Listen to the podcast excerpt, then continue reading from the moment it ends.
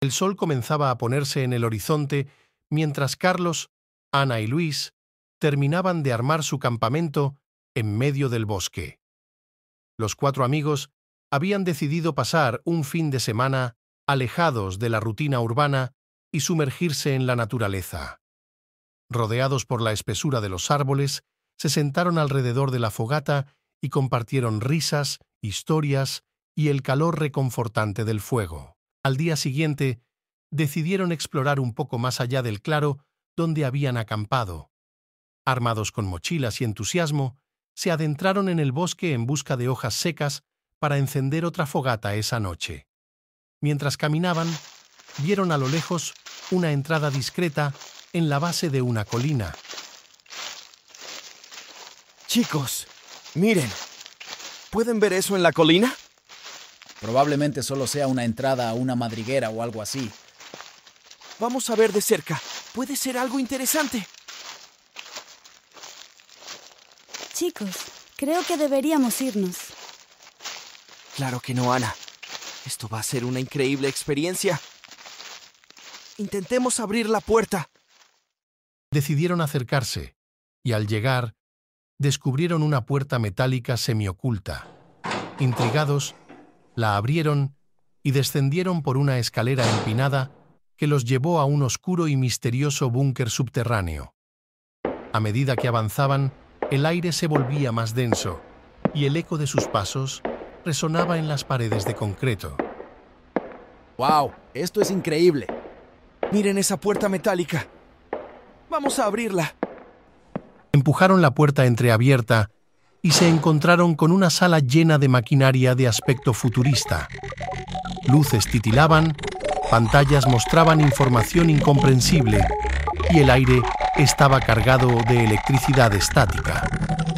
Carlos, el más curioso del grupo, comenzó a tocar botones y a mover palancas sin entender realmente qué estaba haciendo.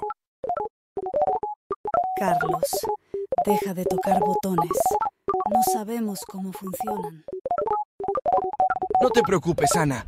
No va a suceder nada.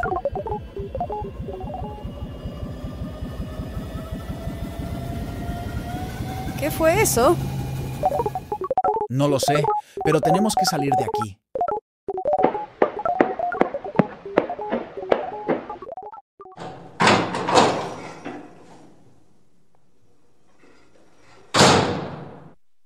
Al salir del búnker se encontraron con un lugar que no era el mismo de antes, no se parecía a su casa. Lo único que quedaba de aquel lugar era el búnker. Parece que estamos más de 50 años atrás. Chicos, creo que hemos viajado en el tiempo. ¿Cómo es esto posible? Ahora, ¿qué se supone que hagamos? Tenemos que volver al búnker y buscar la forma de regresar a casa.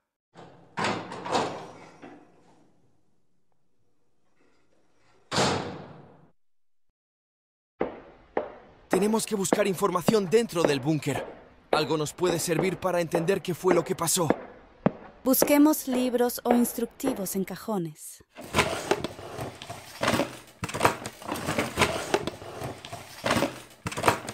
Chicos, miren lo que encontré. Luis encontró una libreta con notas de un científico. En este anotaba todos sus avances en la máquina del tiempo. Después de que los tres amigos la leyeran, pudieron entender más cómo funcionaba la máquina y Carlos intentaría hacer los mismos movimientos para volver a casa. Así que todos los chicos decididos volvieron a la sala para intentar volver a su hogar. Chicos, ¿están listos? Estoy listo. lista.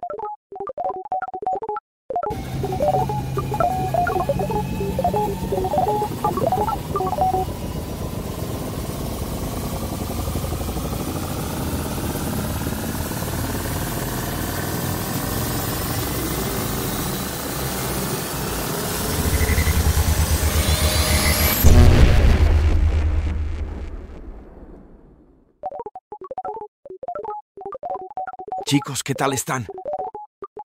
Carlos, falta Luis. No entiendo por qué no vino con nosotros. ¿Dónde podría estar?